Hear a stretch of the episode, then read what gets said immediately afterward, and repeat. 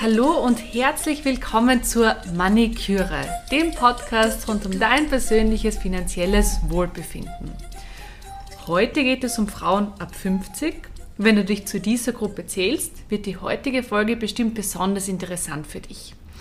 Da die Phase der intensiven Kinderbetreuung vorbei ist und du wahrscheinlich noch keine zu großen Belastungen mit der Betreuung deiner Eltern oder anderer Personen hast, solltest du diese Zeit mal dazu nützen, dir auf die Schulter zu klopfen und dir zu allem, was du in der Arbeit, in der Familie, in der Partnerschaft und wenn du Kinder hast, mit deinen Kindern bisher geschafft hast, gratulieren.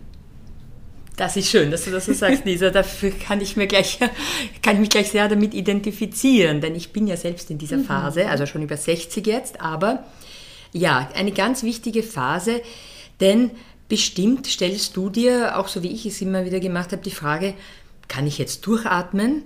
Kommen jetzt irgendwie entspanntere Zeiten, vielleicht auch finanzieller Natur? Die Antwort sollte ja sein. Und zwar definitiv einmal dann, wenn du bereits früh mit dem Aufbau deiner eigenen Vorsorge begonnen hast. Erinnere dich einmal an die früheren Podcast-Folgen, wo Lisa und ich dazu ja Tipps gegeben haben. Nämlich, dass man mit kleinen Beträgen ja auch schon starten kann und soll, ETF-Fondssparpläne, alle diese Dinge sollten ja eigentlich in dieser Phase dann schon wirklich gut im Laufen sein. Und es zeigt sich jetzt auch in dieser Phase, wie wichtig es ist, dass die Partner, Partnerinnen schon frühzeitig eine faire Aufteilung der Kosten und der Möglichkeiten des Kapitalaufbaus geregelt haben. Jedenfalls auch sich Klarheit darüber geschafft haben, wie viele Mittel stehen uns eigentlich zur Verfügung. Und wenn du Care-Arbeit gemacht hast, was habe ich dafür bekommen und einfach deine Fairness zu finden. Und das heißt dann aber, dass du in der Phase prüfen musst, ob du für dich selbst schon ausreichend vorgesagt hast, damit du später dann eben mal nicht von der staatlichen Pension abhängig bist. Wir haben ja schon öfter in den vorherigen Folgen betont, dass es fast nie zu spät ist, mit dem Kapitalaufbau zu beginnen. Optimal ist es, wenn du ab ca. 50 deine monatlichen Ansparsummen nochmal ordentlich erhöhst, um deinem ganzen Portfolio nochmal einen Turbo zu geben und ähm, vor allem wäre es auch gut, wenn es dir gelingt, in der Zeit nochmal einen Karrieresprung mit einer entsprechenden Gehaltserhöhung zu machen. Da ist vielleicht auch die Folge äh, mit der Gehaltsverhandlung aus der Staffel 1 ganz spannend dazu nochmal nachzuhören. Deine Vorsorge sollte jedenfalls immer auf mehreren Beinen stehen. Die staatliche Pension ist ja die Basis. Du kannst sie auf neues Pensionskonto.at ja ausrechnen lassen. Das ist die erste Säule. Die zweite Säule ist ja die betriebliche Vorsorge, die Pensionskasse. Dazu haben wir auch schon eine Folge gemacht. Und die dritte Säule, die private, das kann dann zum Beispiel ein Wertpapierdepot sein oder vielleicht hast du auch mal eine kapitalbildende Lebensversicherung abgeschlossen, die du mit 65 ausbezahlt bekommst. Das gehört zur dritten Säule, Säule, genau, und falls du es dir auch leisten kannst oder konntest, vielleicht hast du ja auch eine eigene Familie, äh, Immobilie, die du vermietest. Ja, genau. Also, wie du sagst, Lisa, da ist wirklich der Zeitpunkt einmal zu schauen, welche Assets und wie sind die aufgeteilt, habe ich denn überhaupt? Mhm. Und ja, dieses mehr einzahlen finde ich auch total wichtig in der Phase, weil meistens ist es ja die Phase, wo man dann tatsächlich nochmal besser verdient, wenn man gut verhandelt oder wenn man eben auch schafft, da einen Jobwechsel noch einmal zu machen. Also früher war das ja irgendwie kaum möglich. Da hat es immer geheißen, ja, wenn du mal Mitte 40 bist, dann bleib in deinem Job, sei froh, Wahnsinn. wenn du ihn hast. Ja, ja, das war schon, und meiner Meinung nach hat sich das ja grundlegend geändert. Es gibt jetzt wirklich auch mit 50 plus absolut noch gute Karrierechancen, weil man ja auch dann doch das Know-how dieser etwas älteren äh, und schon sehr erfahrenen Menschen braucht. Und ja, einfach auch, weil wir ja länger arbeiten alle, nicht? Ich meine, vor mhm. 65 wird in Zukunft kaum jemand in Pension gehen. Das heißt also, wenn ich 50 bin, habe ich ja zumindest nochmal 15 Jahre, wo ich eben tatsächlich meiner Karriere nochmal so einen Boost, einen Schubser geben kann. Ähm, wichtig ist meiner Meinung nach auch, dass man sich schon im Laufe der Jahre zu einer Spezialistin entwickelt. Also es muss jetzt nicht zu spezialisiert sein, aber ich glaube, es ist wichtig, dass wenn man sagt, diese, wofür stehst du oder Beatrice, wofür stehe ich? Und bei mir war es halt das Private Banking viele Jahrzehnte hindurch. ähm, dass das einfach schon ein gewisser Stempel ist, weil damit wirst du dann auch später leichter identifiziert mhm. und auch wieder äh, angefragt, wenn jemand in, der, also in einem Job jemanden wie dich sucht eben. Ne? Ich glaube, also es ist auch gut, einerseits sich breiter aufzustellen, aber es sollte schon klar sein, wo deine eigene Kernkompetenz liegt, so würde ich es einmal sagen. Zumindest habe ich das aus meiner Erfahrung als positiv empfunden. Ich habe meinen letzten Jobwechsel mit 58 gemacht, als ich mhm. noch einmal zu einer Bank zurückgekehrt bin, wo ich schon einmal mit ungefähr 40 war, wurde ich eben zurückgeholt und das zeigt ja eben auch, wie gesagt, dass, dass es halt schon klar war, wie meine Positionierung mhm. ist. Nicht? Das hat es dann leichter gemacht. Genau, als Expertin in einem Bereich wahrgenommen zu werden, das hilft dann mit den Karrierechancen und dann sicherlich auch beim Gehalt verhandeln, wenn man schon als Expertin wahrgenommen wird, oder? Ja, natürlich, auch das. Ja, definitiv. Also es ist, ich glaube, es ist dann die Summe dieser ganzen Dinge, die da wichtig sind, dass man eben sagt, also ich stehe für diese, diese äh, Kompetenz, ich äh, bin mir das wert, das ist ja auch wieder die mhm. Frage, nicht? was bin ich mir wert? Und wenn das im Unternehmen das dann auch wert ist, dann wird es eben klappen, nicht? Ähm, helfen tun in dem Fall auch wieder ganz stark die Netzwerke. Wir haben auch darüber schon einmal gesprochen, nämlich in, in den früheren Karrierephasen schon wirklich mit dem Aufbau von Netzwerken zu beginnen. Ähm, diese Netzwerke sind dann Stütze und eröffnen auch Möglichkeiten vor allem, wenn es gelingt, dass du dich dann in diesen Netzwerken auch sichtbar machst, auch da wieder, wofür stehst du, was sind deine Kompetenzen, was bringst du auch selber ein. Ich glaube, das ist total wichtig. Also man kann von Netzwerken ja definitiv nicht erwarten, dass sie nur uns was bringen, die Netzwerke, sondern wir als ich, du als, als Netzwerkpartnerin solltest da mal selber natürlich möglichst viel einbringen. Ja, und so kann ich nur sagen, tatsächlich ist es bestimmt so, dass man auch als Frau jetzt definitiv Ja sagen sollte, wenn ein interessanter Job angeboten wird. Nicht die Frage stellen, schaffe ich das? Ja, du schaffst es. Männer stellen sich diese Frage quasi nie. Ähm, das ist wirklich immer noch ein Thema. Also einfach einmal positiv rangehen und dann wird es auch klappen. Schau dich auch einfach aktiv um. Welche Unternehmen interessieren dich denn? Welche Tätigkeiten können sich gut mit deinen Wertvorstellungen also eben matchen sozusagen, weil du weißt ja, was du kannst und was Unternehmen suchen und sie suchen händeringend nach kompetenten Leuten heutzutage und auch Leuten mit Erfahrung. Das heißt, dann wird es schon klappen. Mhm. Ich finde, es klingt alles ganz sehr ermutigend und ich glaube, da hat sich schon einiges geändert, weil ich ja schon noch irgendwie so meine, meine Eltern irgendwie sagen, dass man als älterer Mitarbeiter, älterer Mitarbeiterin kaum mehr Chancen hat, irgendwie einen Job zu finden. Ähm, und auch wenn es irgendwo Einsparungs- oder Umstrukturierungsmaßnahmen gibt, dann verliert man irgendwie seinen alten Job, Altersdiskriminierung und so weiter. Das sind so Stichworte, die mir irgendwo im Kopf schweben, aber das klingt irgendwie ganz anders. Ähm, ja, also ich würde nicht sagen, dass es dieses Problem der Altersdiskriminierung gar nicht mehr gibt. Mhm. Ich denke nur, dass es tatsächlich jetzt schon am Arbeitsmarkt sich auch sehr geändert hat und dass man eben die Kompetenzen der schon erfahrenen, erfahrenen Mitarbeiterinnen sehr wohl braucht und dass deshalb die Chancen viel besser sind. Mhm. Es hängt natürlich auch von der eigenen Einstellung ab, nicht? Wenn ich mir selber schon sage, oh, ich bin jetzt schon alt, das ist ja sehr subjektiv auch, nicht? Und ich, ich, ich würde mich dann nie mehr trauen, was Neues zu suchen. Das ist natürlich dann schon auch ein Hemmschuh. Das heißt, da geht es wieder sehr stark darum, sich selber mal zu überlegen, eben, was, was will ich wirklich und was traue ich mir zu und wie kann ich da auch eine positivere Einstellung zu dieser Idee bekommen, dass noch viel für mich möglich ist. Mhm. Nicht? Also äh, ja, und auch das Thema alten Job verlieren, ja, das kommt immer wieder vor und wir wissen es ja in verschiedenen Branchen ist das einfach überhaupt leider schon jetzt gerade, wo die Wirtschaft auch nicht so gut läuft, ist eine Gefahr. Aber auch da, was kann ich tun? Ich kann natürlich auch mir dann neue Kompetenzen noch erarbeiten. Ich kann, es werden, ich denke jetzt nur an diesen Lehrermangel, das ist nur ein Beispiel. Ich weiß, es wird nicht jeder von uns Lehrerin werden wollen, aber gerade im Bildungsbereich eröffnen sich sehr viele Chancen für schon erfahrenere Mitarbeiter, also Menschen, die einfach nochmal sagen, okay, jetzt gehe ich vielleicht für einige Zeit doch in einen Lehrberuf. Es muss ja nicht gerade in einer Schule sein. Es gibt das ja auch nicht in, in Bildungsinstitutionen anderer Art. Und ich finde, also es geht eigentlich immer sehr stark um die Offenheit und um diesen, auch um die Freude daran, noch einmal was Neues auszuprobieren. Ja, schön. Also auch dieses lebenslange Lernen, sich irgendwo weiterzuentwickeln und auch vielleicht was, was Neues zu wagen. Und dabei hilft sicherlich dann auch wieder das Thema Netzwerk. Wir, ja. wir haben es ja schon öfter angesprochen und in der Phase hat man sich vielleicht auch schon wirklich konsequent ein Netzwerk aufgebaut, gegeben, aber auch, man kann dann auch mal nehmen, also auch mal ernten, oder? Ja, na, auf jeden Fall. Also ich denke nur bei den Netzwerken ist wirklich wichtig, also erstens mal muss man unterscheiden, was sind denn berufliche Netzwerke und was sind andere soziale oder auch wohltätige Institutionen, mhm. wo ich eben etwas einbringen möchte.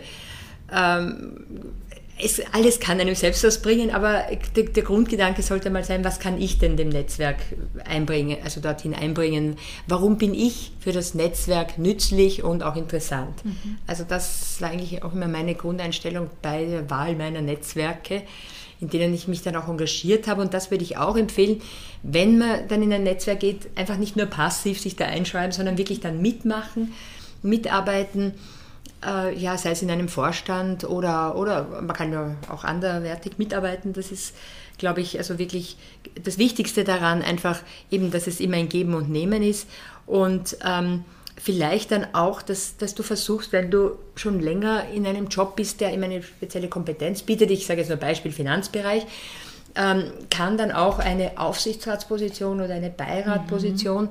interessant sein, weil auch da kann man dann wieder sein Know-how einbringen und ähm, ja, und viel Neues selber lernen. Du hast ja vom mhm. lebenslangen Lernen gesprochen. Aber eben, glaube ich, ist das auch eine, eine Möglichkeit, dann die, die eigenen Kompetenzen nochmal zu erweitern. Unter Ausnutzung jener Kompetenzen, die man schon hat. Ne? Ja, die Möglichkeiten sind vielfältig. Und ja, natürlich gibt es die eine Möglichkeit, ähm, Angestellte zu sein, weiterhin angestellt zu sein, aber es gibt ja natürlich auch viele Unternehmerinnen, lass es auch mal über die sprechen. Also wir wissen ja, dass Selbstständige oftmals dann sogar über das gesetzliche Pensionsalter von 65 hinaus arbeiten, aus verschiedenen Gründen. Ich kann mir das schon vorstellen, du hast ja jahrelang was aufgebaut, fühlst dich für deine MitarbeiterInnen verantwortlich, bist nicht sicher, wen du als geeignete Nachfolgerin vielleicht aufbauen kannst, um dann Schritt für Schritt aus dem operativen Geschäft dich zurückziehen zu können und womöglich auch weiter strategisch oder beratend aktiv zu sein. Da stellen sich, glaube ich, auch viele Fragen, die man sich vielleicht auch gar nicht so alleine lösen kann, oder? Ja, ja, sicher. Also, wenn du eben das Gefühl hast, dass du noch weiterarbeiten willst, aber eben selbstständig und diesen Umfang de, des Arbeitspensums selber bestimmen willst, nicht? dann ähm, ist es auf jeden Fall sinnvoll, dass du dich auch einmal informierst. Ähm, es ist ja so, wenn du das staatliche Pensionsalter einmal erreicht hast, dann kannst du unbeschränkt in anderen Jobs auch weiterarbeiten, also mhm. selbstständig oder eben auch was anderes annehmen musst. Allerdings natürlich das alles versteuern und wenn du selbstständig bist, kommst du ja dann auch in die Sozialversicherung als mhm. Selbstständige. Und ich kann jetzt noch aus meiner Erfahrung sagen, ich habe mich bei der Wirtschaftskammer da beraten lassen. Das war sehr gut, das war mhm. eigentlich ziemlich klar und, und deutlich wurde mir da gesagt, was, was ich eben zu tun habe und ähm, wie ich dann eben auch Mitglied der Kammer geworden bin, mit welchen, mit welchen Beiträgen ich zu rechnen habe und so weiter. Also, und das ist, finde ich, ähm, schon zu überlegen. Also man muss natürlich aufpassen, oder man muss bedenken, dass eben jeder zu verdiente Euro auch wieder versteuert mhm. werden muss. Der wird dann auf deine Pension zugeschlagen, beziehungsweise auch noch auf andere Einkünfte, wenn du zum Beispiel dann Einkünfte aus Vermietung und Verpachtung hast. Nicht? Wir haben ja gesagt, oftmals hat man dann auch eine kleine Wohnung vielleicht noch angeschafft, die man dann vermietet und auch das zählt zum Einkommen dann in der Pension. Ja, also die Steuer schlägt zu, das ist klar, aber du kannst dann tatsächlich noch also gute, äh, gute, interessante Jobs dir selber finden. Also gerade die Beratungsbranche, also ich, bei mir war es so, ich war lange in Führungspositionen mhm. in der Bank und ich konnte dann zum Beispiel das Beratungsgewerbe, also Vermögensbe äh, pardon, Unternehmensberatung, nicht Vermögensberatung, einfach anmelden. Das ging eigentlich relativ unkompliziert. Super. Sehr gut. Also du kannst eben auch raten, dann quasi, dass sich andere, die sich jetzt vielleicht auch selbstständig machen möchten, dass die auch mal sich natürlich mit anderen im Netzwerk austauschen, aber auch mal zur Wirtschaftskammer gehen und dort sich Unterstützung holen ähm, und dann die, die Schritte dann da machen, die man machen will, weil es gibt einiges zu beachten, aber da kommt man dann gut durch mit der Unterstützung. So ist es, ja, das ist auch meine Erfahrung, ja. ja. Mhm. Sehr gut. Genau. Ja, also wir haben es jetzt eigentlich, ich habe es auch schon kurz erwähnt, nicht, dass ich eben nach mehr als 35 Jahren im Bankgeschäft mich dann eben für die Selbstständigkeit entschieden habe. Eben mit dir zu arbeiten, Lisa, das wirklich besonders viel Freude macht. Und dabei aber eben auch äh, sozusagen einen, etwas zu verwirklichen, was mir schon lange sehr am Herzen gelegen ist, nämlich dieses Thema Frauen am Weg in die finanzielle Unabhängigkeit zu begleiten. Und liebe Hörerin, du weißt es ja schon von unserem Podcast, aber Lisa und ich machen ja auch immer wieder Workshops und durch unsere beide, äh, beiderseitige Coaching-Ausbildung, also die wir unabhängig voneinander nacheinander absolviert haben, kann ich auch nur sagen, Coaching und Beratung, es greift ja immer wieder ineinander, es muss klar getrennt werden, aber es ist so interessant, weil wir da wirklich vielen Frauen auf den Weg helfen können, mehr Klarheit über ihre eigenen Ziele und Vorstellungen, auch Visionen zu bekommen und die dann Schritt für Schritt umzusetzen. Ich glaube, das ist eben ganz wichtig. Also ich denke, man muss immer glaubwürdig sein. Deswegen ist es für mich zum Beispiel auch im Coaching so interessant, mit älteren Führungskräften zu arbeiten. Ich nenne das immer Pre-Retirement Coaching. Das heißt, es sind Führungskräfte, die noch vielleicht zwei, drei, manchmal fünf Jahre in ihrem Unternehmen bleiben werden, aber schon ein bisschen das Gefühl haben, so ein bisschen in einem Abstellgleis zu sein mhm. manchmal. Und das ist natürlich wahnsinnig schlecht fürs Unternehmen. Da geht viel, viel Arbeitskraft, viel Kompetenz, viel Wissen verloren, wenn das nicht gut eben gemanagt wird. Und also diese Art von Coaching ist zum Beispiel jetzt ein, ist auch eins meiner Standbeine, das ich da jetzt begonnen habe. Genau. Ja, ja, sehr schön. Ja, genau. Und Coachings, Podcast, Workshops. Also mir macht es auch sehr, sehr viel Freude, den gemeinsamen Podcast und die Workshops, die wir machen. Ähm, und da eben auch verschiedene Generationen abzuholen. Und du machst ja sehr, sehr viele Themen, die du machst. Also Ruhestand ist kein Thema für dich, oder? naja, Ruhestand, nein, das mag ich auch nicht, das Wort irgendwie. Was ich aber schon mache, ich schaue, dass ich wirklich auch auf meine Gesundheit schaue. Also ich gehe wahnsinnig gern viel in der Natur spazieren. Ich spiele manchmal ein bisschen Golf. Im Winter gehe ich äh, gerne auch Schneeschuh wandern. Also viel in der Natur, die frische Luft. Das ist, und wir haben ja so ein Glück in Österreich zu leben, muss man mhm. wirklich sagen. Also da hole ich mir sehr viel Kraft. Ich glaube, das machst du als Junge ja auch schon.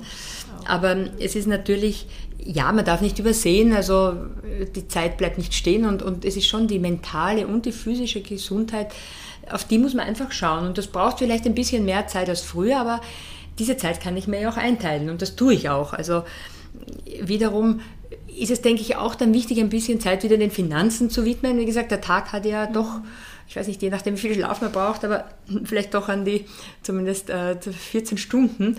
Und ähm, wenn man die gut nützt und eben aufteilt zwischen Arbeit für diese neue Tätigkeit Entspannung, ein gutes, gesundes Essen ist, glaube ich, auch ganz wichtig. Also ich achte jetzt auch viel mehr als früher darauf, dass ich gesunde Sachen koche, dass ich mir die Zeit dafür nehme und dann eben tatsächlich das alles unter einen Hut bringe. Ja, und Ruhestand in dem Sinn ist dann nicht so das Thema. Aber wie gesagt, schon auf sich schauen, diesen Tipp, glaube ich, den muss man schon mhm. allen unseren Hörerinnen auch mitgeben. Also nicht ignorieren, was der Körper manchmal zu einem sagt oder auch einfach die Seele zu einem spricht ja. und sich dafür Zeit nehmen. Super, ja, und ich, ich finde, äh, liebe Hörerin, du siehst ja die Beatrice nicht, ich aber schon, sitzt daneben mir. Also ich finde, du strahlst auch so richtig, wenn du jetzt eben von deinen Aufgaben sprichst und was du alles machst und wo, wofür du dir Zeit nehmen kannst. Also das wirkt wirklich in einer sehr schönen Phase und die du dir auch eben erarbeitet hast, dass da du jetzt bist, dort bist, wo du bist und auch Zeit für dich selber eben auch nehmen kannst neben den tollen Aufgaben. Ja, danke. Und das möchte ich eigentlich auch unseren Hörerinnen heute besonders mitgeben, dass sie sich eben auch darüber trauen, mehr auf sich selbst zu schauen und auch ein bisschen mehr dann zu ernten und einfach das gerne zu machen, was sie machen. Ja, voll. Vielleicht noch einmal abschließend zurück zum Finanziellen in der Phase. Also wenn du auch in dieser Phase bist oder dich vorbereitest auf diese, beschäftige dich einfach wirklich mit deinen Veranlagung, Veranlagungen, die du bisher getätigt hast und verschaffe dir einen Überblick, ab wann und mit welchen Einkünften wirklich aus den drei Säulen, schau dir die genau an, ähm, mit welchen du rechnen kannst.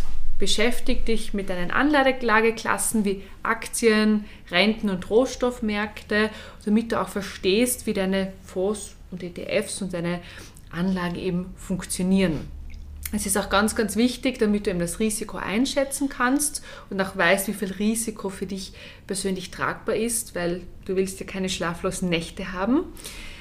Wenn es dann für dich in Richtung Kapitalverwendung, also in Richtung Ernten geht quasi, also wenn du das zusätzliche Geld dir in deiner Pension zum Beispiel auszahlst von deinen Fonds und ETFs oder eben deinem, deinem Vermögen, dann solltest du jedenfalls das Risiko reduzieren. Das heißt auch auf möglichen Ertrag zugunsten höherer Sicherheit verzichten. Erinnere dich dabei an das magische Dreieck der Vermögensanlage. Weil starke Schwankungen deines Vermögens ähm, sind, wenn du das Geld dann brauchst, nicht ratsam. Zum Beispiel, wenn du dann eine sehr hohe Aktienquote hast, das zieht, dass du die dann eben verringerst. Ja, tolle Zusammenfassung, Lisa, glaube ich, ganz wichtig. Jetzt sind wir am Ende der heutigen Folge. Das nächste Mal tauchen wir dann im Interview mit einer wirklich großartigen Frau mit hoher Kompetenz und sehr hoher Sympathie ein als Gästin. Und zwar tauchen wir dann in, in, psychologische Aspekte dieser dritten Karrierephase ein. Sei gespannt auf diese Folge und bleib wieder immer bei uns. Wir freuen uns und folg uns gern auf Spotify, Apple Podcasts und Instagram und hinterlass uns gern eine Bewertung. Bis zum nächsten Mal. Bis dann. do do do do